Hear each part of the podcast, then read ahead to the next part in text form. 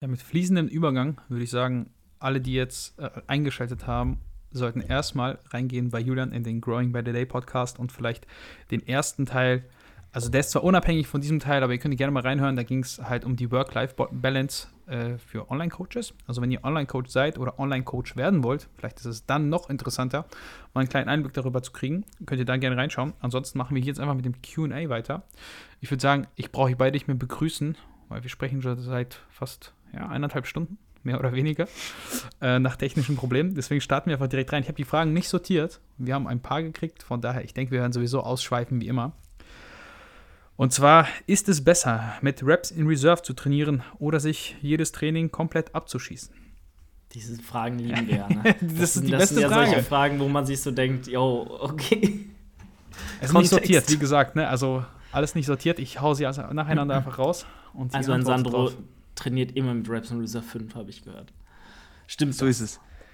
Also, ähm, man kann die Frage halt nicht per se einfach mit, äh, ich sage jetzt mal, schwarz oder weiß beantworten. Ja? Ähm, aber es ist halt so, es kommt halt extrem drauf an, wie dein, wie dein Training allgemein ausschaut. Ja? Also, das fängt schon nur bei der Adherenz an. Ja? Bist du jemand, der extrem gern komplett drauf geht, ja? dann geh drauf ja? und, und, äh, und mach dein Programm so, dass du auch drauf gehen kannst in deinen Sessions. Ja? Ähm, das muss jetzt nicht über drauf gehen heißen, ja, also du musst jetzt nicht beim Squat immer unten sitzen bleiben, so, ja. Äh, es muss halt immer noch irgendwo durch, äh, ich sage jetzt mal, standardisierte und eine gute Übungsausführung äh, vorhanden sein, aber dann kannst du entsprechend draufgehen. Äh, wir wissen alle, dass Nähe zum Muskelversagen einer der wichtigsten Faktoren ist, ja, aber Nähe zum Muskelversagen muss immer gepaart sein mit einer akkuraten Übungsausführung, weil ansonsten ist es basically eigentlich gar kein Muskelversagen, wenn man es so nen- nennen will. Ähm, aber ich würde auch sagen, dass Reps in Reserve auf jeden Fall ihre Daseinsberechtigung haben. Ja? Ähm, vor allem, wenn man damit arbeiten kann. Und ich glaube, das ist der größte Faktor, der vielen zum Verhängnis wird, weil Leute nicht adäquat Reps in Reserve einschätzen können. Also wenn Leute denken, sie trainieren mit Reps in, mit der Rep in Reserve 2 auf einer Beinpresse, ist es meistens eine 5 und da haben wir, schon wieder ein Problem. So, dann haben wir ein großes Problem. Ja? Weil wenn du drei Sätze mit Rep in Reserve 2 machst und die sind alle at 5 ja? oder at Reps in Reserve 5, dann hast du halt gefühlt kein einzige, keine einzige stimulative Rep gesetzt. So. Und das ist ein Problem, wenn dein Ziel Muskelaufbau ist. Das heißt, im Normalfall, vor allem wenn man nicht weiß, was Muskelversagen wirklich heißt, würde ich jedem empfehlen, erstmal herauszufinden, was Muskelversagen ist, mit einer akkuraten Übungsausführung bei vielen Übungen.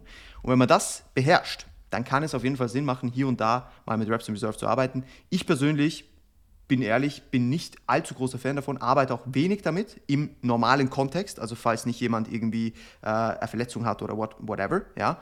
Ähm, und ich glaube, dass viele davon profitieren, auch, ich sage jetzt mal, mit sehr, sehr niedrigen Reps in Reserve zu arbeiten, also sagen wir jetzt 0 bis 2, ja.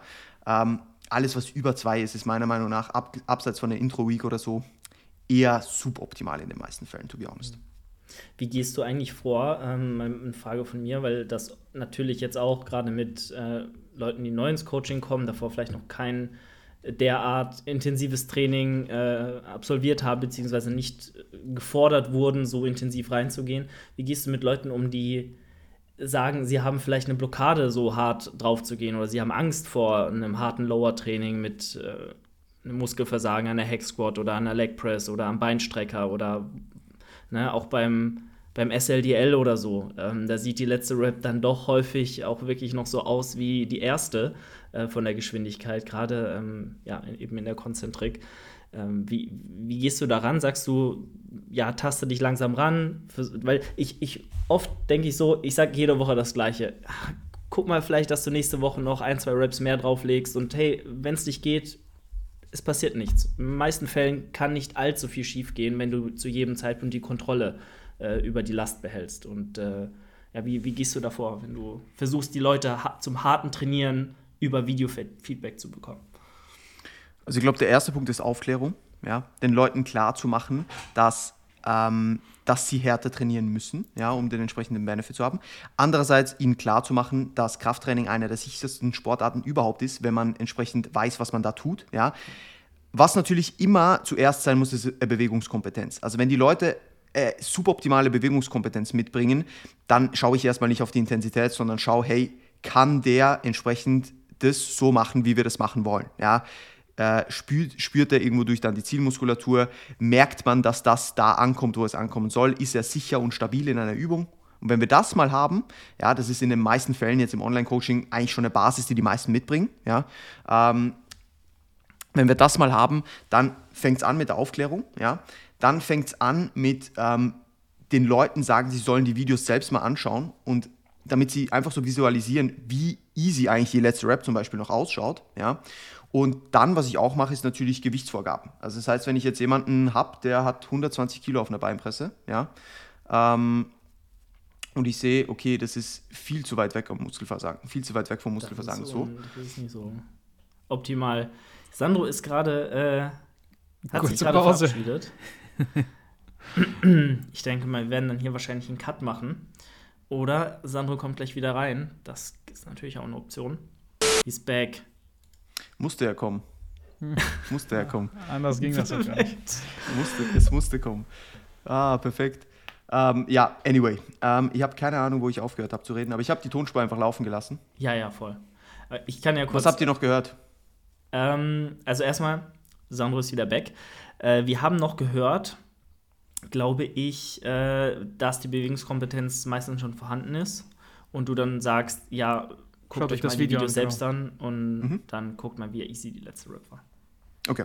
Ähm, genau, das ist mal äh, das Erste, was ich sage. Und dann äh, mache ich natürlich auch je nachdem Gewichtsvorgaben. Ja, also wenn ich jetzt sehe, okay, der bewegt, keine Ahnung, 100 Kilo auf der, Beinpre auf der Beinpresse und ich merke, okay, das ist um Welten zu wenig so, dann sage ich, okay, geh einfach mal nächste Woche auf 120. Dann gehst mal auf 140 so. Ich mache die Schritte auch nicht zu groß, weil je nachdem, wenn die Person noch nie mit so hohen Lasten trainiert hat, auch wenn die Lasten muskulär eigentlich gar nicht, noch nicht so hoch sind, äh, wollen wir jetzt nicht direkt die Person an die Wand fahren und, und schauen, dass sie irgendwie äh, gerade Überbelastungen von auch irgendwelchen passiven Strukturen hat, weil wenn sie nach zwei Wochen dann Knieschmerzen hat, aber immer noch weg vom Muskelversagen trainiert, ist es ein Problem. Ähm, und dementsprechend schaue ich halt immer, dass wir da trotzdem in geringeren Schritten vorgehen, ja. Und ich erwarte auch nicht, dass, und das könnt ihr, wenn ihr jetzt Coaches seid, äh, aufstrebende Coaches und Kundinnen habt, wo ihr versucht, äh, den Muskelversagen beizubringen, ihr könnt auch nicht erwarten, dass das von heute auf morgen passiert. Und das sage ich den Leuten auch immer. Also, wenn Leute sich dann auch so nach drei, vier Wochen so ein bisschen fragen und sagen, Sandro, du sagst mir gefühlt seit vier Wochen das Gleiche, dann sage ich, ja, ja, das passt schon. Ja, Muskelversagen zu erlernen ist ein Prozess. Das ist nicht etwas, was du von heute auf morgen lernst. Und ich, ich, ich mache den Leuten auch immer wieder klar, dass auch ich jetzt wahrscheinlich nochmal härter trainiere oder äh, ich sage jetzt mal intensiver trainiere als vor einem Jahr. Das ist etwas, das evolved so über Zeit. Und deswegen sollte man auch den Fokus darauf legen, in dem ganzen Prozess besser zu werden und nicht von heute auf morgen Muskelversagen zu beherrschen. Ja? Weil ich, das hat viel damit zu tun, äh, wie confident man in den Lift geht, ähm, wie selbstsicher man dann auch wird, wenn man den Lift performt. Ähm, und ich glaube, dass man da wirklich den Leuten auch Zeit geben muss. Ja? Was natürlich auch ein super Tool ist, gerade bei Übungen, wo Muskelversagen immer ein bisschen ein Problem ist. Ja? Beinpresse ist eigentlich das beste Beispiel. Ja? Ähm, dass man da den Leuten sagt, schau, mach diese Safety Pins, wenn es geht, so hin, dass du failen kannst ohne Problem. Und dann failst du einfach. Ja, du, du hörst nicht auf, bis du diesen Schlitten nicht mehr hochkriegst. Ja? Ist mir egal, ob du 20, 30 Reps machst. Ja? Dann merken die Leute auch mal, wie sehr sie sich unterschätzt haben, im Normalfall. Ja? Es gibt dann Leute, die hören immer noch zu früh auf, ja? weil sie einfach dann nicht mehr hochdrücken. Aber dann, dann kläre ich die Leute auch wieder auf und sage, schau, die letzte Rap war jetzt nicht viel langsamer, du hast einfach dann aufgehört. Und die meist, also Muskelversagen, die größte Limitation, die Leute haben, ist nicht irgendwie die Kompetenz dafür, sondern der Kopf, der sie limitiert. So. Und die Leute denken, sie sind am Muskelversagen, sind aber noch weit davon entfernt, we- weil sie es halt noch nicht kennen. Und das kennenzulernen ist ein Prozess. Und ich glaube, dass man dann mit eben Aufklärung, Gewichtsvorgaben, so Ramp-up setzt, dass man einfach mal auch mal sagt, okay, du nimmst jetzt zum Beispiel irgendein Gewicht und machst so viele Sätze, bis du keine 10 Reps mehr schaffst, ja, und gehst bei jedem Satz, wo du die 10 Reps geschafft hast, 10 Kilo hoch, äh, bis diese 10 Reps nicht mehr erreicht werden, ja. Wenn jemand drei Sätze macht und dann fällt, super. Wenn er 10 Sätze macht, merkt er, okay, ich habe, glaube ich, schon sehr weit weg vom Muskelversagen trainiert, so, ja. Ja, wobei man sich da auch natürlich belügen kann. Ne? Also, Leute, Leute finden die wildesten Ausreden. Ne? Das, da sehe ich halt immer bei Anfängern tatsächlich das PT immer erstmal wirklich in der Prio, muss, muss ich so sagen. Ich finde auch PTs sind für Anfänger erstmal überlegener als ein richtiges Coaching, weil die haben wahnsinnige Probleme damit. Erstmal überhaupt, wie du sagst, Beinpresse. Wir kennen es alle, du gehst ins Fitnessstudio, sitzt da irgendeine Dame und ist am Handy und, und drückt die Beinpresse. Das ist so das wildeste Beispiel, das du jemals geben kannst. Ähm, von daher, und wenn du dann mal die Leute wirklich sagst, ey, du machst jetzt, bis ich dir sage, dass du nicht mehr kannst. Nicht du dir selbst und hörst auf, sondern bis ich sage, und dann bist du ja meistens sowieso noch mal zwei Raps vom Versagen weg, wenn du sagst, sie soll aufhören Mhm. oder er, damit er sich nicht verletzt. Und dann merken die so, boah, das war ja anstrengend. So sehr habe ich mich noch nie angestrengt. Das hört man dann häufiger. Und dann ist der Prozess da und ich, also ich, ich denke, natürlich kann man das auch über das Online-Coaching machen, keine Frage. Ne? Und die ist es auch am Anfang einfach, wenn sie sich immer wieder steigern, kommen sie irgendwann immer näher. Weil du wirst nicht so schnell wirklich signifikant stärker, wie du dich einfach mehr traust. Ja. Deswegen. Ja. Ähm, anschließend habe ich gerade gesehen, wir haben noch eine Frage, und zwar, eigentlich ging die an euch beide, aber ich denke, der größte Unterschied wird wirklich sein, wenn wir drei drauf antworten. Und zwar, wie unterscheiden sich eure Trainingssysteme? Weil ich denke, also ich tatsächlich, ich kenne ja Sandros Training nicht. Deshalb würde ich sagen, ihr beide seid euch wahrscheinlich ähnlicher als ihr beide und ich. Ja, ich denke auch, weil Alex und ich sind, ja, ich meine, Alex ist halt eher im Powerlifting unterwegs, so ist halt Hallo? einfach ein bisschen was, bisschen was anderes. ähm, Im schwachen Powerlifting. Aber es- ihr haut mal gerne raus. Also insgesamt, ich, also Julian, klar, das ist jetzt natürlich ein bisschen doof, weil wir unterhalten uns ja ständig darüber, aber von Sandro wäre es jetzt definitiv interessant. Wo sind deine Schwachstellen, Sandro? Was, was trainierst du höher frequentiert, Waden. priorisiert? Also meine Schwachstellen ist alles außer Glut. So. Ähm, na, also mein Training momentan schaut äh, sehr klassisch aus, tatsächlich. Push-Pull-Off, Legs-Off. Ja, also. Warte äh, noch mal bitte, langsam.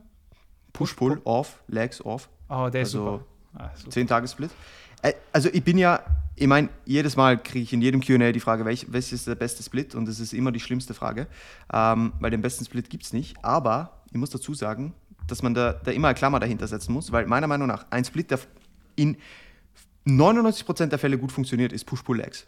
Ja, ist halt einfach so. Der funktioniert für ein bisschen fortgeschrittenere Leute sehr, sehr gut. Ähm, weil man hat genügend, äh, man kann genügend Volumen tolerieren in den Sessions, ohne sich komplett abzuschießen. Man, man, hat genügend Rest zwischen den Sessions. Ja? Man kann hier und da auch noch äh, zum Beispiel ein bisschen frequenter Side-Delts oder Biceps oder was auch immer es ist, was vielleicht noch ein bisschen zurückhängt, ähm, einsetzen ohne Probleme. Also es ist schon sehr geil. Ähm, aber ich trainiere momentan tatsächlich sehr klassisch. Also das Einzige, was ich mache, ist, dass ich äh, Side Delts und Rear Delts noch an, an Legs trainiere, ähm, an einem Leg Day, um da noch ein bisschen höhere Frequenz reinzubekommen, weil ich denke, Side Delts und Rear Delts ist etwas, wovon man nie genug haben kann. Ähm, und um den Frame einfach noch besser auszufüllen, gerade was, was so schultergürtelmäßig angeht, ähm, ist das auf jeden Fall etwas, was priorisiert wird. Vor allem auch, weil man das hochfrequent trainieren kann, meistens ohne irgendwie großartige Muskelschäden zu erzeugen und ohne jetzt irgendwie da auch zentrale äh, Kapazitäten zu überschreiten und dann irgendwie nicht recovered in die nächste Session geht. Ähm, das ist aber das Einzige. Und ansonsten, äh, wie schaut mein Trainingssystem sonst noch aus? Also alles zu Muskelversagen, ja. ist, ist halt literally so. Ähm, ich liebe das Training auch so. Eher Low Volume bei mir jetzt noch, vor allem auch nach der Prep immer noch. Ich merke langsam, dass ich bei gewissen Movements wieder ein bisschen mehr Kapazitäten bekomme. Ähm, also gerade Legs sind bei mir noch sehr Low Volume. Ähm, ich habe bei den ISOs tendenziell zwei Sätze und bei den Main Moves tatsächlich nur einen Satz. Ähm, komme aber relativ gut klar momentan damit und progresse relativ gut. Ich würde sogar sagen, dass ich fast überall schon stärker bin als vor der Prep, was natürlich sehr geil ist. Äh, so zwölf Wochen Post-Prep. Du bist auch kaum schwächer geworden, oder? Oder nicht so in, insane viel wie jetzt manche andere. Bis zum ersten Wettkampf konnte ich meine Kraft tatsächlich relativ gut erhalten. Okay. Und zwischen den Wettkämpfen war Training irgendwas, ja. Mhm. Und deswegen, da ist halt dann so, ich sage jetzt mal, ein bisschen die Kraft geschwunden. Aber ich bin dann auch ein bisschen konservativer nach der Prep wieder eingestiegen. Also nach diesen komischen Wochen, wo Training irgendwas war, ähm, bin ich dann auch ein bisschen konservativer wieder eingestiegen und habe lieber mal ein bisschen eine tiefere Baseline gesetzt. Ähm, aber ja, ich habe tatsächlich, glaube ich, jetzt muss ich, jetzt darf ich mich nicht quatschen, ich glaube so 13 Wochen out, 14 Wochen out, habe ich tatsächlich mein All-Time-PR beim RDL gehoben. Vor allem Das auch in Relation zum Körpergewicht nochmal. Ja, ja, also ich PR, war ne? 10 Kilo, na, nicht 10 Kilo. Ich war 5 Kilo leichter als zu Prep-Start ähm, und habe halt 30 Kilo mehr gehoben als zu Prep-Start. Mhm. Oder 20. Das war schon ganz geil. Dann nur eine kurz. Äh, ja, sag, sag durch jetzt. Ähm, aber du, du strukturierst dein Training dann auch ähm, nicht auf eine Sieben-Tageswoche gemünzt, also sehr flexibel. Weil ich bin da übelst der Autist. Also ich, ich brauche meine sieben Tageswoche so. Ich brauche meine festen Tag Wochentage, in denen ich mein Training mache, obwohl also in der Selbstständigkeit ist ja einfach wie nirgendwo anders äh, auch flexibel zu sein, aber ich weiß nicht. Also ich, ich lege mir auch so meine To-Dos und, und brauche da so meine Routine. Ich meine, der Prep wird wieder super, also wird mir wieder super taugen. Ähm, aber diese, die, dass sich alles verschiebt und ich dann irgendwie mal abends um 18 Uhr, wenn ich mal einen vollen Tag hatte, damit klarkommen müsste, Lower zu trainieren äh, im Commercial Gym, dann würde ich durchdrehen. Ich brauche mein, mein Lower Training am Sonntagnachmittag, wenn es relativ leer ist äh, im Vergleich. Sonst komme ich gar nicht klar. Also ich brauche da meine Routine irgendwie. Ich habe ja in der Prep habe ich tatsächlich auch ähm, äh, als sieben Tages Rotation gehabt, genau okay. aus dem Grund, weil ich halt auch meine Routine wollte. Jetzt tatsächlich taugt es mir ein bisschen besser, ähm, einfach weil ich mehr Flexibilität habe. Ja, ich kann mal eine Rest Day schieben. Ähm, ich meine, es ist eigentlich ein Push-Pull-Off, Legs-Off-Split. Meistens wird es aber ein Push-Pull-Legs-Off oder dann mal Push-Off, Legs-Pull. Mhm. Wurscht. Ja, ich schaue einfach, bin ich recovered, dann gehe ich in die Session, passt eh. Und ich schaue einfach, dass ich ungefähr die zehn Tage einhalte, ja, mit der Rotation. Aber es ist meistens so irgendwas zwischen neun und elf Tagen, so bis ich alle, alle Sessions durch habe. Ist ja auch, also wie du sagtest, ein super simpler Plan in dem Sinne, weil das einfach, mhm. du kannst, also du musst schon echt viel machen, damit du das nicht regeneriert kriegst. Ne? Da musst du schon echt ein bisschen ja. verrückt sein. Ähm, zwei Fragen und eine eher spaßige. Erstmal deine Kraftwerte natürlich. Das ist jetzt, ne, ist jetzt kein Bodybuilding-Podcast mehr hier, deswegen auch mal ein paar. Ja, gut. Viele Kraftwerte habe ich nicht. Machst du äh, also, Freiübungen? Also Bankdrücken, Kniebeuge, äh, Kreuzheben? Ich mache also tatsächlich nur äh, RDL und jetzt momentan Stiff Leg Deadlift. Mhm. Also die klassischen drei mache ich alle nicht. Mhm. Okay, ja, dann ist es interessant natürlich, ne? Obviously. Mann, ist das auch ein, wie kannst du als Bodybuilder Was ist los mit dir? Das Langhandelbankdrücken das ist, machen? Das ist Aber schwierig. würdest du sagen, das ist auch einer der Gründe, warum du äh, keine Kraft verloren hast? Weil das ist so ein Streitpunkt auch immer ein bisschen zwischen mir und Julian. Ich sage immer so, ja, ich verliere immer schnell Kraft. Er so, ja, das ist, weil du halt so viele Grundübungen machst. Und Was? Nur, wait, wait, nee, nee, Jetzt in der Diät. Aussage nicht. Ja, nicht, nicht so genau, aber er spielt halt immer ein bisschen drauf an. Also du verlierst natürlich, ich finde schon in einem freien Squat oder einer Bench Press, einer klassischen, schon tendenziell eher deine Kraftwerte als jetzt in einer, weiß ich nicht, im, im Lateral Race oder, oder beim ja, gut. Curls am Kabelzug. Das ist schon, schon so, finde ich zumindest, weil du da auch mehr darauf angewiesen bist, deine Körpermasse entgegenzusetzen und äh, hier und da auch äh, ja, da einfach was einbüßt. Auch die ROM vergrößerst, weniger, ähm, weniger Weichteilhemmung hast. Klar, dann ja. wirst du halt einfach schneller schwächer. Aber ansonsten. Ja. Also ich würde auch, ich würde das unterschreiben, je instabiler die Übung, desto eher verlierst du Kraft. Ja. Wenn du, und ich bin schon in die Prep gestartet mit sehr vielen Maschinen, ähm, mhm. gerade bei Press-Movements, und daher konnte ich da die Kraft relativ gut erhalten. Also bei Presses bin ich ein bisschen schwer, schwächer geworden. Muss aber auch sagen, äh, dass ich tendenziell mehr Raum zur Verfügung hatte und das muss ich äh, anderer fairerweise gegenüber sagen, dass ich oft mal die Kraft zwar erhalten habe, wenn ich mir aber die Videos anschaue von der Technik. Die ROM war dann schon ein bisschen geringer als zu, zu Beginn. Mhm. Also man, man merkt dann, man bescheißt sich hier und da vielleicht ein bisschen selbst. Das war jetzt nicht dramatisch, aber äh, hat man schon ein bisschen gemerkt. Ja. Und deswegen, also Drückbewegungen plus freie Übungen sind schon das, wo es eher schwer wird, ähm, die Kraft zu halten. Ich glaube aber, dass vieles auch mental ist. Also ich habe selbst an den Tagen, wo ich mich wirklich wie ein Stück Scheiße gefühlt habe, und Intra zwei Espresso getrunken habe vor dem RDL-Satz, habe ich meine Leistung halten können, weil ich einfach, einfach da war und gesagt habe, nein, du wirst nicht schwächer so. Ja? Mhm. Das gelingt nicht immer, aber ich glaube schon, dass viele diesen mentalen Aspekt sehr unterschätzen, tatsächlich. Und gerade beim Hinge, glaube ich, hat mir das sehr in die Karten gespielt, da ich, ich finde, der Hinge ist etwas, da ist es meistens ein bisschen von Vorteil tatsächlich, wenn du ein bisschen Körperfett verloren hast, äh, und ich habe dann irgendwo, so bei 81, 82 Kilo rum, habe ich meinen Sweet Spot gefunden. Ein Hinge hat sich für mich noch nie so stabil angefühlt wie da. Ich bin irgendwie besser in diese tiefe Position gekommen, weil weniger im Weg war so, aber es war immer noch genug da, um genügend zu stabilisieren. Und deswegen habe ich da auch PRs geschoben dann. Also das hat mich selbst verwundert. Ja, ich hätte nicht gedacht, dass ich einfach mit, keine Ahnung, 81 Kilo 230 für 5 hebe oder so. Also das war schon gut. Wie groß bist du? 1,79, 1,78 so. Oh, alles Riesen hier der, der riesige Bodybuilding-Podcast hier geworden. Ja, ist ein bisschen geschissen. Ähm, wie viel, kleiner. Weil du sagtest, viel, viel Volumen, ähm, wie viel grob? Also, muss jetzt nicht auf, auf, den Satz genau sein, aber du sagtest äh, circa drei Sätze dann für Quads beispielsweise nur. Weil, oder je nachdem halt, wie viele Übungen du machst, ne? Aber wenn du jetzt von zwei ausgehst, von drei, dann wären es halt Ja, ja, ja. So.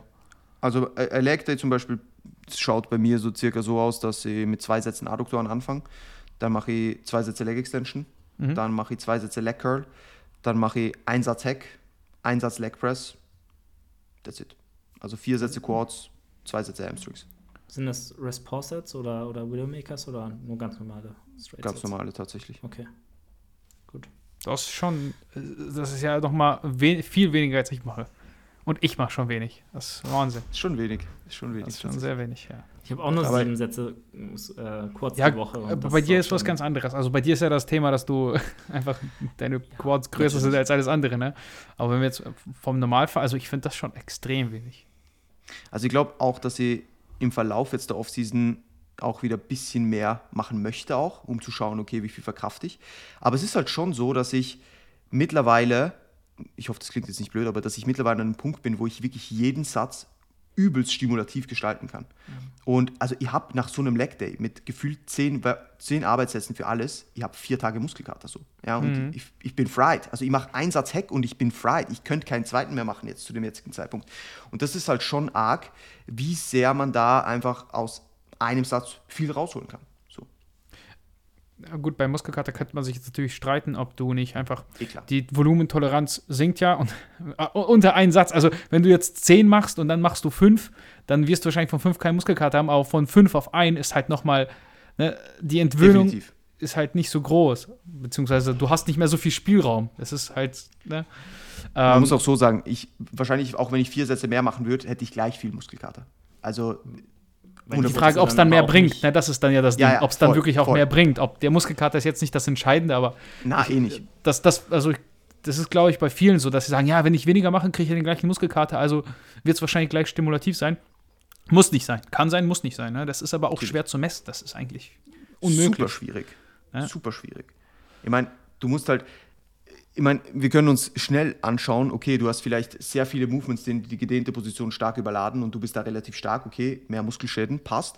Aber es gibt viele Leute auch, die, ich sage jetzt mal, Movements machen eine Leg Extension und auch nach einer Leg Extension ziemlich einen Muskelkater bekommen. So. Obwohl mhm. da jetzt eher die verkürzte Position überladen wird. Klar, wenn du extrem tief in Stretch gehst und da noch eine Pause machst, mein Gott, okay.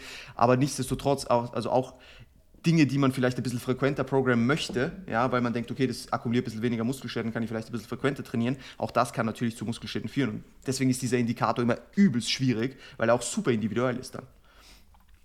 Ja, interessant. Wie teile ich drei Einheiten, warte, drei Einheiten Woche mit Fokus auf Rücken intelligent auf? Also er will drei Einheiten die Woche machen und Fokus auf Rücken legen. Wer will anfangen? Also, also drei Einheiten die Woche ja, sag, sag ruhig, Sandro. Sorry. Ich denke, wenn du Fokus auf was legen willst und nur dreimal die Woche trainierst, wird es schwierig. Ja. Voll. Dann würde ich gar nicht sagen, tatsächlich. Ich würde sagen, du trainierst es einfach dreimal. Dann hältst du die Frequenz für die jeweilige Muskelpartie halt einfach recht hoch und dadurch auch wahrscheinlich mehr Volumen als in den anderen. Und da du auch in den anderen wahrscheinlich ein bisschen was wegnimmst, also jetzt an Brust und Beine beispielsweise, äh, wirst du auch mehr im Rücken tendenziell verkraften können. Also die Frage ist halt, das wäre meine Herangehensweise. Ne? Also ich ja, würde ja, wahrscheinlich ja. mit mehr Volumen einfach, äh, mit mehr Volumen pro Session und gleichzeitig auch mit der Frequenz arbeiten. Die Frage ist halt dann, wenn du dreimal die Woche trainierst, wie verteilst du den Rest des Volumens, dass du trotzdem einen adäquaten Stimulus für die anderen Muskelgruppen setzt? So. Wenn du nicht nur erhalten willst, sag ich jetzt mal. Also wenn du allgemein Fortschritt machen willst und sagst, okay, ich möchte ein bisschen mehr Fokus auf den Rücken legen, natürlich kann das funktionieren, bin ich voll bei dir, Alex, aber ich glaube, dass dann schon sehr viel Kapazitäten dafür draufgehen würde, ja, und da musst du dich halt fragen, okay, macht es nicht mehr Sinn, irgendwie lieber viermal zu gehen? Ja, mir da noch irgendwo irgendwie eine vierte Einheit äh, einzu, einzu, wie sagt man, äh, reinzugeben, ähm, um das vielleicht ein bisschen besser zu verteilen. Ich habe da eher so den, ja, sag mal, pragmatischen Ansatz, also eher ein bisschen, wie soll man sagen, schau mal, ich würde niemals jemanden versuchen, eine vierte Einheit reinzudrücken, weil ich das einfach selbst nicht machen wollen würde, wenn mir das einer sagt. Wenn ich sage, ich habe nur drei mhm. Tage, dann habe ich nur drei Tage. Dann ist auch erstmal egal, ob ich mehr machen will, nicht will oder nicht kann, sondern wird dann einfach wirklich mit der arbeiten. Und ich sehe das auch nicht so eng tatsächlich, dass man extrem extrem runterfahren musst oder wenn du jetzt das Volumen reduzierst in den anderen Übungen, dass du jetzt auf Maintains gehen musst. Nur weil du jetzt vielleicht im Rücken drei Sätze mehr machst als sonst. Weil ich meine, mit drei Sätzen mehr als sonst hast du auch eine Priorität gesetzt. Verstehst du? Die Frage ist natürlich, wie hoch ist für dich Priorität setzen. Du kannst ja auch das Volumen Ja, verdoppeln für den einen Muskel und sagen, ja, das ist jetzt meine Priorität. Die Frage ist, bringt das dann auch gleich mehr? Oder weil du ja den anderen Rest dann wieder so krass reduzieren musst, wie du sagtest. Da könnte man jetzt philosophieren, ne? Es kommt halt Ja, immer alles mit einem Trade-off. So, das muss man einfach der Person dann klar machen. Du kannst nicht alles haben. So, also irgendwo, irgendwas wird drunter leiden. Entweder werden deine Einheiten länger sein. Ähm, Oder halt eine Einheit mehr oder du hast halt Pech Ja. in den anderen Sachen, ne? Das ist klar. Aber gebt ihm doch mal wenigstens ein Muster, kommt schon. Ein, ein, ein, ihr müsst immer Pauschalantworten geben, ihr wisst es doch. Ja, du Social kannst Media. eh irgendwas machen wie äh, Lower plus Lats, dann Upper, ja, mit, mit Rückenfokus und dann machst du nochmal irgendeine äh, Pull-Einheit mit noch ein, zwei Push-Übungen drin. So, sowas in dem Stil. Das wäre eine Möglichkeit. Also dann hättest du auch ein Push-Pull-Beine im Endeffekt, ne? aber halt nur dreimal die Ja, Woche, oder nicht? Also, Na, dann Ja. ist er jetzt eigentlich, ja, so Push-Pull-Beine. Also, weil du sagst, eine Pull? ne? dann hast du Let's bei den äh, Quads, hast du gerade Genau. gesagt, und dann das dritte weiß ich jetzt Ah. nicht mehr. Einmal noch Oberkörper. Einmal Oberkörper. Ja. Ja, dann hättest du im Endeffekt ja, könntest du eine Legs-Einheit machen, ja, und dann Push, ja, okay. Und dann so eine Eigentlich gemischte. Upper, halt, Lower. Upper, aber bei Upper ist tendenziell der Fokus immer mehr auf dem Rücken und bei, bei Lower halt, halt haust halt noch Lats rein so. Weil die jetzt mehr. Volumen verkraften, meinst du? Oder, also, oder generell einfach auch mehr machen musst und damit er größer wird, der LED ist ja recht Ja, kommt halt das an, was er unter mehr Rücken versteht, aber die meisten verstehen unter mehr Rücken wahrscheinlich mehr Lat. So, klar, wenn er mehr Density will, eh klar. Ich denke aber da tatsächlich auch, dass wenn du dann am Lower-Tag noch einen Hinge machst, ja, dann wird der wahrscheinlich ein bisschen länger, also von dem Tag brauchst du ein bisschen länger, um zu recovern. Tendenziell auch Upper Back eher ein bisschen, äh, ich sag jetzt mal, in Mitleidenschaft gezogen. Ähm, und die Lats sind da eher noch ein bisschen fresher. Deswegen würde ich dann tatsächlich wahrscheinlich eher an dem Lower-Tag noch ein bisschen Lats reinnehmen. Ähm, Hinge plus Lats, dann hast du auch wieder irgendwo durch den Upper Back natürlich nicht äh, dynamisch trainiert, aber du hast ihn trotzdem mit dabei. Ähm, und dann so würde ich das, glaube ich, wahrscheinlich irgendwie gestalten. Würde ich auch nicht unterschätzen, tatsächlich. Also insgesamt äh, nicht umsonst. Es ist natürlich immer so Henne-Ei-Frage beim Kreuzheben. Haben alle guten Heber einen, äh, einen starken Rücken oder heben sie stark, weil sie einen guten Rücken haben? Ja, so, ja. Ne? Es ist halt, äh, könnte man darauf auch zurückmünzen. So. Interessant. Julian, willst du noch was sagen oder sollen wir zur nächsten Frage gehen? Wir können zur nächsten Frage. Ich meine, ein Ganzkörpertraining kann man auch irgendwie sich zusammenbauen aus äh. XY-Sätzen Ich mach's ja gerade, ne? einzelne Muskelgruppe. Ja, und dann, dann, dann nimmt man einfach ein Ganzkörpertraining her und schmeißt vielleicht in einer von den drei Einheiten mal eine Muskelgruppe raus, hat dann eine Zweierfrequenz drin und guckt, dass man vielleicht ähm, zwischen, den Mus zwischen den Einheiten, wo man denselben Muskel trainiert, weiß, okay, die Übung, äh, da brauche ich ein bisschen, um mich zu holen, da, da schmeißt man dann Rest Day mehr ein. So, weil du hast ja in Mhm. der Regel dann einmal zwei und zweimal ein Rest Day zwischen den Einheiten, wenn du eine sieben-Tages-Woche fährst. Und da kannst du natürlich dann einfach würfeln und gucken, wie du da am besten hinterherkommst. Und ja, an einem Tag trainierst du beides, am anderen Tag vielleicht nur Lats und nur Upper Back. Irgendwie so. Also jetzt pauschal dir einen Plan runterzureden, das ist, glaube ich, nicht so einfach, aber sowas in der Richtung äh, sollte schon klappen. Ja. Voll. Julian, das ist eine spezifische Frage an dich. Die muss jetzt auch kommen. Mit zwei Ja. Gramm Röststoffe pro Kilogramm Körpergewicht optimal für Muskelaufbau. Oh, komm. Zwei Gramm Es was? geht darum, Es geht darum, dass er, dass er einfach seine Pizza immer verbrennt. Das ist eh Quatsch. Also erstens mache ich das nicht und zweitens äh, sind Röststoffe höchst krebserregend. Deswegen äh, nicht zu viel, mein, mein Freund. Die Nein, Dosis Quatsch. macht das Gift. Ja, so sieht's aus. Also so eineinhalb Gramm schwarze Kohle kann man sich schon mal reinkippen. Äh, ja. Aber sonst, äh, ja. Gibt's noch was Seriöses, Alex? ja, natürlich, natürlich, natürlich. Aber wir wollen ja auch die unseriösen Sachen nicht be Die Frage war jetzt eher auch so semi, muss ich sagen. Also, Es ist, er findet es nur nicht witzig, weil es ihn trifft, weißt du?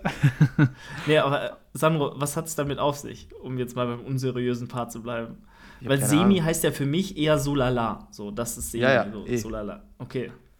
Ich glaube, das sollte auch eher Semi heißen wahrscheinlich. Also Ach, so Semi. Semi. Ja, ja. Ah. Aber also das ist ein Wahnsinn. Ja.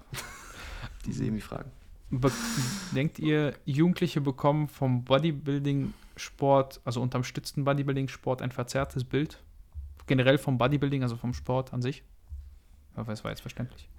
Also ob Mm. halt Enhanced Bodybuilding den Blick auf das generelle Training extrem verzerrt oder ob die meisten halt schon wissen, dass da irgendwie irgendwas im Spiel ist. Ich glaube, dass schon noch sehr viel Scheiße auch rumläuft, so, äh, also im, im, im, im Internet umhergeht, was vielleicht eben, äh, ich sage jetzt mal, äh, unterstützten Athleten oder die Unterstützung äh, sehr auf die leichte Schulter nimmt. Ja? Und das kann natürlich ähm, Leute, die sehr neu im Sport sind, etc., triggern. Ich glaube mhm. auch, dass es da halt, das ist halt super schwierig. Ich habe dazu mal mit Daniel Kubik einen Podcast gemacht. Ähm, man sollte halt von, von Anfang an versuchen, äh, die richtigen Leute zu verfolgen, aber das ist halt super tricky, ja, weil wenn du nicht die richtigen Leute am Anfang findest, so, dann ist es schwierig zu sagen, was sind denn die richtigen Leute, wenn du sie nicht kennst. Und deswegen, wenn du halt so ein bisschen, das ist ja wie in allen Bereichen, wenn du so ein bisschen auf die falschen Leute aufmerksam wirst, dann ist es ein bisschen schwierig. Ja? Das ist das gleiche wie, keine Ahnung, wenn du äh, beispielsweise Techno feierst ja, und, und so ein bisschen mit den falschen Leuten ver verkehrst, dann wirst du wahrscheinlich eher mal irgendwie in die Drogenszene abrutschen, als wenn du mit den richtigen Leuten verkehrst. Quote und quote so. Und deswegen, es ist schwierig. Ich glaube schon, dass gerade in letzter Zeit auch vieles mit, was Thema, Thema Enhanced angeht, sehr auf die leichte Schulter genommen wird, wenn man das so sagen kann. Dass viele Leute einfach sagen, ja, sie, sie, sie gehen, einfach, gehen jetzt einfach mal drauf so das ist schon ein bisschen schwierig. Und ich sehe das ja auch immer wieder bei Chris QAs, bei den Anonymen, wie viel Scheiße da immer noch äh, rumgeht, so und wie, wie unaufgeklärt die Leute sind und auch wie, wie, wie soll ich sagen, dass die Leute keine Ahnung haben eigentlich, was, was sie da mit, mit ihrem Körper anstellen. Und ich finde auch immer, Leute, die dort Fragen über sowas stellen, was ist eigentlich los mit denen? So, die sollten doch, also natürlich kann man sich mal bestimmte Dinge abklären lassen und eine zweite Meinung einholen, aber erstens sind die in so einem Insta-QA nicht ausreichend beantwortet in der Regel, egal wer da die Antwort gibt, so, weil mit ein paar Zeilen Text ist der Kontext nicht, nicht äh, getan, ist meistens sind die Feinheiten nicht geklärt. Und zweitens hast du ja hoffentlich jemanden, den du vertraust und der Kompetenz hat. Und da natürlich, wie du richtig sagst, man muss an die richtigen Leute kommen, wenn man das wirklich den Weg gehen will. Aber ich finde immer, also das ist mir viel zu risikobehaftet, um da mir irgendwie vollumfängliche Hilfe in QAs auf Instagram zu holen. Also ja. wer sich daraus dann irgendwelche ähm, Vorgehensweisen zieht und die so umsetzt, einfach nur weil es jemand gesagt hat, jetzt sei es jetzt Chris, sei es irgendwer, da, da Kontext ist ja key an der Stelle. So musst ja immer auf das Individuum schauen. So, also finde ich immer schwierig. Also, ja. Ja, wenn es darum geht, brauchst du, also du brauchst ja nicht mal zwingend einen Coach. Mittlerweile kriegst du ja bei jedem, bei jedem eine Stoffberatung, wenn du da 100 Euro äh, Sky Call oder Zoom, Zoom Call vereinbarst und dann kriegst du da auch eine anständige Dosierung oder eine erste Beratung, sagen wir es mal so, ne? wenn du das unbedingt brauchst und den Rest jetzt nicht die, die Frage ist halt, ob es jetzt wirklich verzerrt, weiß ich nicht. Ich, mein, ich glaube, es bringt sogar, tatsächlich bringt es viele Leute in den Sport, weil sie halt diese wahnsinnigen Körper sehen und erstmal denken, ey, so will ich vielleicht auch aussehen. Und, zumindest junge Männer. Ne? Und ja. dann merken die halt schon selbst, also von selbst, dass das nicht, ich, ich, weiß nicht, wenn du zwei Jahre ins Gym gehst und nicht aussiehst wie Ronnie Coleman, dann denkst du schon irgendwie drüber nach. Ich, ich glaube nicht, dass du dann denkst, ja, weiß ich nicht, ich habe nicht hart genug trainiert oder so. Ich glaube, dann ich merkst glaub, du schon den Unterschied. Ich glaube auch durch, durch, durch, durch, durch das, dass Natural Bodybuilding größer wird, ähm, dass da auch immer eine bessere Community und eine größere Community entsteht und die Leute schneller auf, auch auf Natural Jungs und Mädels aufmerksam werden. Ähm, und dass die Leute auch finally mal sehen, was natural möglich ist, weil es wird ja immer noch so oft einem vorgeworfen, dass man Stoff nimmt, wenn man einfach eine gute Genetik hat und fucking mhm. sich den Arsch aufgerissen hat. So. Ähm, und ich glaube, dass, dass das immer wie weniger wird und dass so die Leute auch ein besseres Bild dafür bekommen, was eigentlich möglich ist. Und das finde ich dahingehend wieder sehr, sehr positiv natürlich. Aber du kannst, es ist wie überall, wie gesagt, du kannst immer an die falschen Leute kommen, du kannst immer die falschen Leute verfolgen und du kannst gefühlt zehn Jahre von jetzt an äh, die falschen Leute verfolgen und wahrscheinlich dann in zehn Jahren immer noch dastehen und nicht wissen, dass eigentlich Muskelversagen ein wichtiger Indikator dafür ist, ob du Muskeln aufbaust oder nicht so. Ja. Vor allem auf, auf TikTok, so denke ich mir so, was für Untiefen gibt es da an Content, die die Leute teilweise konsumieren. Ähm, ja. Also da, da muss es Zeug geben, was einfach, also davon wissen wir gar nichts. So. Da können ja. wir uns nicht mal erträumen, was da für Bullshit teilweise äh, kommuniziert wird von äh, vermeintlichen äh, Bodybuilding- und Life-Coaches. Schwierig. Ich, also ich sehe das Problem eher darin, dass das halt eben Leute machen, die auch gar nicht für den Sport an sich erstmal so eine Leidenschaft haben. Ähm, ich meine, das Ding ist ja, du fängst an, weil du besser aussehen willst. Du fängst an, weil du, keine Ahnung, vielleicht ein bisschen zu dick bist, was auch immer. Ne? Das sind ja immer so diese Basic-Sachen. Du fängst ja nie an, weil du Mr. Olympia werden willst. Und mhm. die Frage ist dann, musst du wirklich ja, nachhelfen? Also ich meine, ich glaube, den meisten ist nicht bewusst, es wird vielleicht auch manchmal übertrieben, aber trotzdem der Einfluss auf deine Gesundheit und generell, was du dir potenziell damit antun könntest, alleine, dass du vielleicht unfruchtbar wirst und das in deinen frühen 20ern und dann dir mit 30 bewusst wird, ich wollte vielleicht doch ein Kind haben und du vielleicht deswegen auch keine richtige Beziehung findest, weil deine Partnerin alle Kinder haben wollen, als Beispiel. Das ist, ich glaube, das ist ein sehr unterschätztes Ding. Klar, mittlerweile gibt es Wege und sicherlich auch eine gute PCT, ich glaube, das ist das richtige Wort, Post-Cycle Therapy, ähm, kann da helfen, aber trotzdem, ne, das Risiko besteht immer und deswegen, man sollte sich vor solchen Schritten immer doppelt Gedanken machen. Mhm. Ja, voll. Das, das wäre so.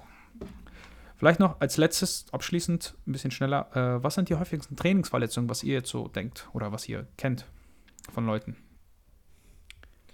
Arge Verletzung oder. Nee, hier Nickels? steht nur Trainingsverletzung. Also ich denke ich denk mal, so Zerrung oder so zählen wir jetzt nicht mit. Ne? Also jeder hat sich irgendwie mal den Rückenstrecker gezerrt, so beim Kreuzheben. ich glaube, das ist jetzt nicht wild. Also ich glaube, das allerhäufigste ist immer Lower Back Pain. Irgendwas in der Richtung. So, das ist so das, was mir am häufigsten entgegenkommt. Ähm, meistens so wird von einer ISG-Blockade gesprochen, aber wenn du eine ISG-Blockade hast, äh, dann kannst du dich wahrscheinlich nicht mehr bewegen. Also ja, irgendwie Überlastungserscheinung im Lower Back, irgendwas in der Richtung. Hatte ich lange und dann habe ich mein Glut auftrainiert. Ich habe irgendwie eineinhalb Jahre Hip Trust geballert. Das war schon vor, vor vier Jahren oder so, weil ich über eineinhalb Jahre mich fast nicht mehr bücken konnte. Und dann war es okay. Aber die Lösungen sind für solche Problematiken auch vielfältig und äh, manchmal auch einfach. Aber ja, das ist so das, womit ich mich am meisten beschäftigen muss. Also, also ich würde sagen, ähm, Lower Back ist sicher Thema, Knie ist oft ein Thema, ähm, Ellbogen und Schulter. Das sind so die Dinge, mit denen ich am meisten konfrontiert werde. Und was jetzt immer wieder mal äh, das kann man jetzt nicht vielleicht als Verletzung betiteln. Äh, ich meine, ist alles jetzt nicht wirklich vielleicht eine Verletzung, sondern eben eher Überlastung oder so. Ähm, aber mit was ich jetzt immer wieder zu kämpfen hatte oder KundInnen von mir, äh, sind Kopfschmerzen tatsächlich. Von je nachdem komischen Haltungen in, in, in Maschinen oder sehr ruckartigen Bewegungen in der Halswirbelsäule, die irgendwie ein bisschen dazu geführt haben, dass irgendwas im Kopf nicht so geil gewesen war. Das ist tatsächlich auch immer wieder aufgetreten. Aber ich würde sagen, das häufigste ist wirklich Schulter, Ellbogen, Knie, Lower Back. Hm. Ja, also meiner Erfahrung nach habe ich das so in Erinnerung, dass die meisten Leute auch wirklich Schulter und äh, vielleicht noch Hüfte, Knie, sowas in der Richtung. Und äh, der Rücken meistens bei Leuten, die eher untrainiert sind. Tatsächlich kenne ich kaum jemand, also ist meine persönliche äh, Erfahrung jetzt, der untere Rückenschmerzen hat und recht stark ist. Wahrscheinlich, weil du dann mhm. einfach vielleicht im Alltag auch weniger, weniger Probleme hast oder so, sonst was, ne? Aber mir wird jetzt tatsächlich niemand einfallen, so im Kraftsport wirklich, der unter Rücken Probleme hat, außer Julian. Außer ich, ja. außer Julian. Nee, aber ich oft aber halt, wenn, wenn mein. Ne, sorry. Na, ich wollte nur sagen, ich glaube, ich habe zwei oder drei KundInnen, hm. die, die schleppen das aber gefühlt auch schon Ewigkeiten mit. So. Ja. Da ist die Frage, wo kommt es her? Also war es vorher schon da und dann haust du natürlich ein bisschen auch mit drauf und also ich glaube, die meisten Leute, die ambitioniert sind, haben ja auch so eine unvorsichtige Ader. Und wenn du irgendwie so einen Hang zur Verletzung hast an einer Stelle, keine Ahnung, bei mir ist es beispielsweise die Hüfte so rechts und wenn ich dann manchmal beuge und dann hast du auch mal eine Ausweichbewegung und dann zwickt es mal und dann bist du ja nicht klüger. Dann denkst du, ach, ich habe noch eine Woche im Zyklus und machst dann noch mal ein bisschen schwerer und dann zwickt es mehr. Und dann geht es aber auch wieder weg. Und das haben sicherlich viele sowas. Also ich glaube, zwei Punkte, die man hier vielleicht noch in dem Kontext nennen muss, ist, dass Schmerzen super komplex sind. Ja? Also immer wenn, wenn irgend bei jemandem Schmerzen auftreten und die wollen direkt eine Lösung oder äh, eine Ursache für das Problem, musst du meistens sagen, puh, das könnte tausend Gründe haben. So. Und was anderes, was mir sehr oft auffällt, ist, dass die Toleranz, wie man mit Schmerzen umgeht und wie man Schmerzen überhaupt empfindet, sehr, sehr unterschiedlich sind. Also etwas, was ich vielleicht als leichte Nigel bezeichnen würde, das empfindet wer anderes schon als Weltuntergang. Hm, definitiv. Ja.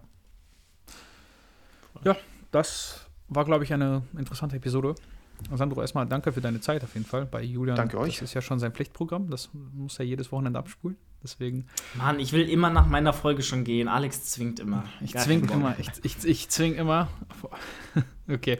Also, wie gesagt, ähm, Sandro, wo finden die Leute dich? Du hast es zwar vorhin schon gesagt, aber vielleicht die, die nur hier zuhören.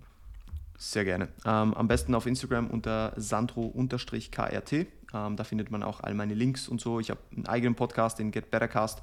Da gerne mal reinhören, äh, wenn euch das Ganze interessiert. Ich mache da viele Episoden zum Thema Training und äh, auch vieles zum Thema Mindset. Ähm, wenn ihr da gerne mal reinhören wollt, feel free.